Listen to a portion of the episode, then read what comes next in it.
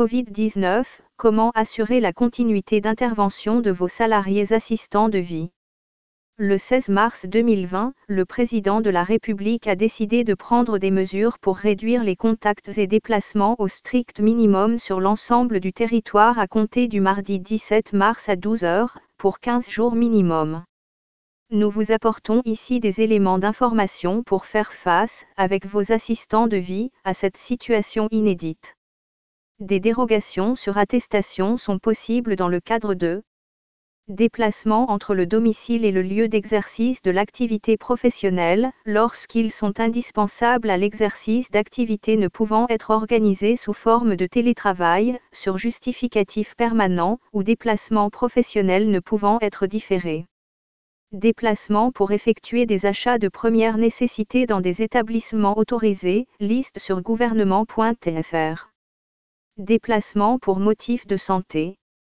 Déplacement pour motif familial impérieux, pour l'assistance aux personnes vulnérables ou la garde d'enfants.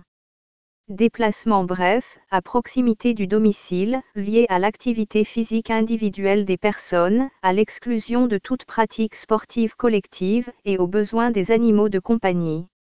Voici des éléments pour permettre à vos assistants de vie de continuer à travailler à votre domicile l'attestation de déplacement dérogatoire établie par le ministère de l'Intérieur et à faire remplir par le salarié. Le justificatif de déplacement professionnel établi par le ministère de l'Intérieur, à renseigner vous-même et à donner au salarié. Une attestation qui vient en complément de la première, justificatif permanent, astérisque afin de mettre l'accent sur le caractère indispensable des interventions que votre salarié assure auprès de vous. Elle vise à permettre aux assistants de vie de se déplacer, de bénéficier de la garde d'enfants et d'avoir accès au matériel de protection.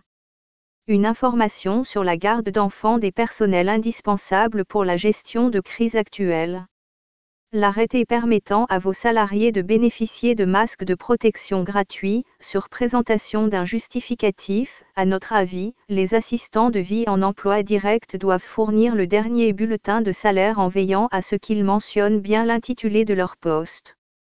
Si un salarié vient d'être embauché et n'a pas encore de bulletin de salaire, l'employeur peut fournir à son salarié l'attestation complémentaire, présenté ci-dessus, accompagné de votre carte d'invalidité baroblique carte mobilité inclusion. Nous vous invitons à transmettre l'ensemble de ces documents à chacun de vos salariés, dès maintenant. Voici quelques ressources pour vous aider dans la gestion de votre situation. Foire aux questions, consultez https particulier employeurfr coronavirus fax Questions juridiques liées à l'emploi direct, contactez la FEPEM. Rupture d'aide humaine et fourniture de matériel de protection, contactez le CCAS de votre lieu de résidence ou votre maire. Astérisque Cette attestation a été réalisée par le SAAD pour ses clients, particuliers employeurs en situation de handicap. Elle est mise à votre disposition gratuitement mais n'engage pas sa responsabilité.